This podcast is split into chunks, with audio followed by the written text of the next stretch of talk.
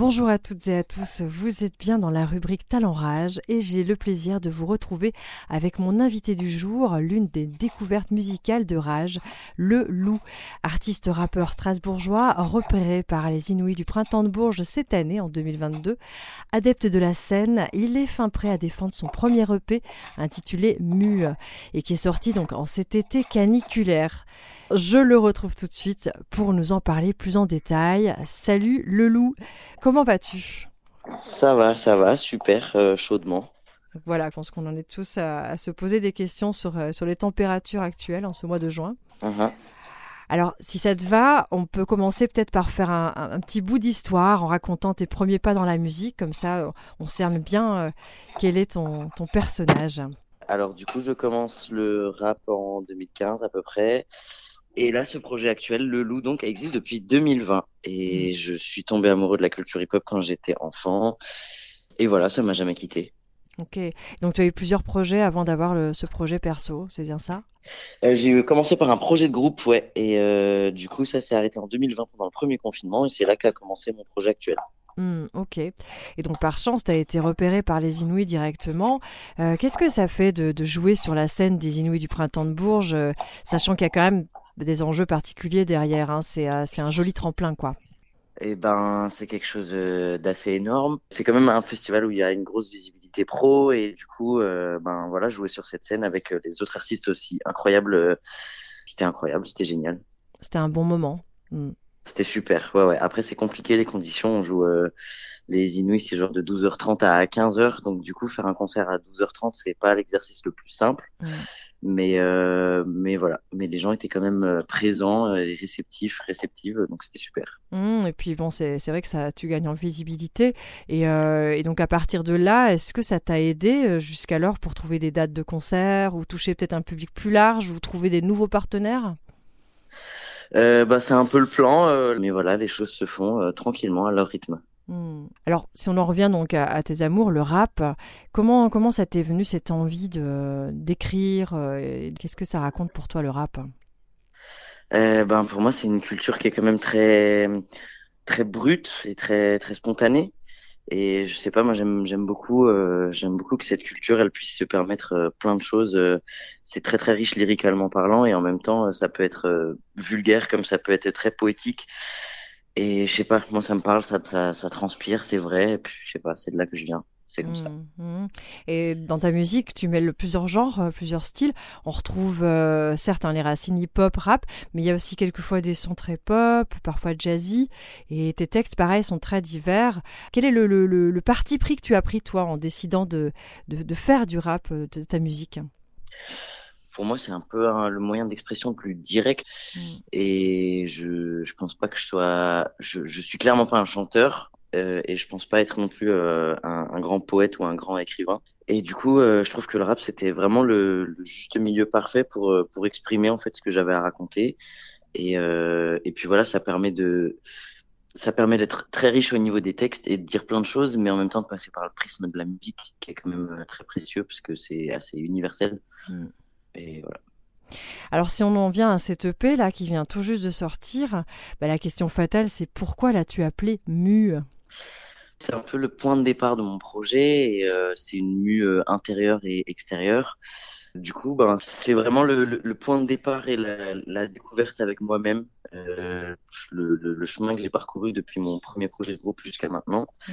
Et puis, euh, donc, du coup, mu parce que j'ai j'étais j'ai mué euh, pendant euh, pendant la création de l'EP quoi. Ok, c'est clair. Alors, on y retrouve cinq titres avec des thématiques qui sont assez variées et une intro qui, qui plante un peu le décor.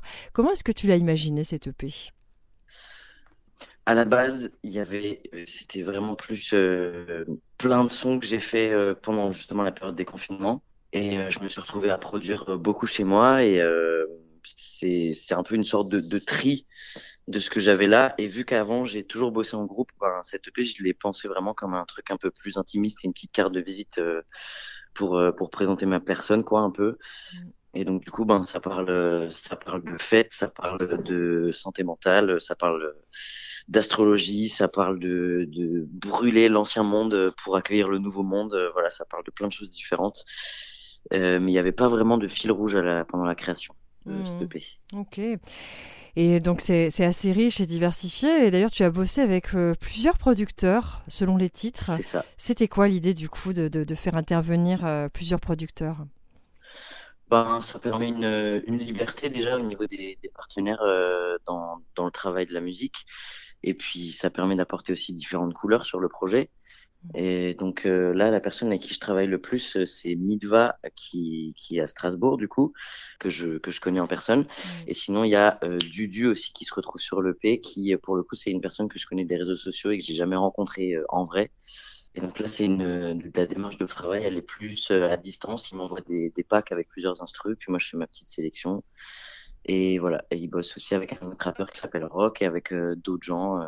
Hmm. Donc voilà, moi j'aime bien, dans l'idée, j'aimerais bosser avec encore plus de producteurs et productrices différents pour apporter encore plus de, de couleurs musicales quoi, au projet.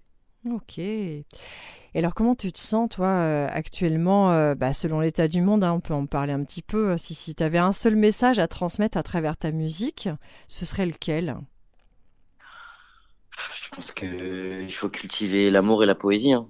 Hmm. Euh, et puis, ben, l'essentiel, c'est d'être conscient de ce qui se passe autour de nous. Je pense que c'est très important de garder les yeux ouverts sur ce qui se passe et de se mettre en colère quand il faut se mettre en colère, mais mais je sais pas, je crois que c'est, je crois que c'est l'amour qui nous rassemble. Mmh, mmh, mmh. C'est sûr, l'amour, la poésie, comme tu dis. Puis la poésie, c'est aussi la culture, c'est, la conscience, c'est plein de choses. Et à travers le rap, on a, on a, on a vraiment ce prisme-là euh, qui est intéressant à observer. Et d'ailleurs, dans tes textes, on le ressent beaucoup. Il y a, on voit qu'il y a une, une recherche d'écriture et ton rap est très mélodique. Donc il est aussi très accessible, c'est, assez agréable. Très bien, merci beaucoup. Bah, avec plaisir. Alors justement, dans les titres en, question, est-ce qu'il y en a un qui te ressemble un peu plus que, les autres euh, ou, qui te parle davantage ou voilà, qui a été un peu ton, ton titre qui pour toi te représente?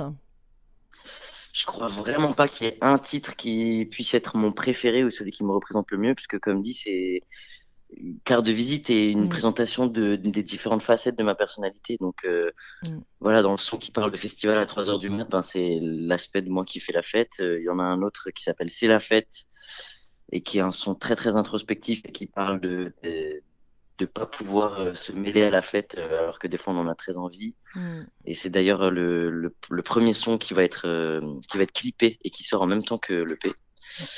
Et sinon, on a Dimension Parallèle aussi, qui est un son euh, clairement plus flirty. Euh, on est là de un peu un morceau de séduction en plein soleil, euh, en train de siroter un cocktail. Enfin voilà, il y a vraiment plusieurs couleurs différentes, mais c'est différents aspects de ma personnalité. Donc, hmm. il n'y en a pas un qui résume le mieux qui je suis, je pense. Ok.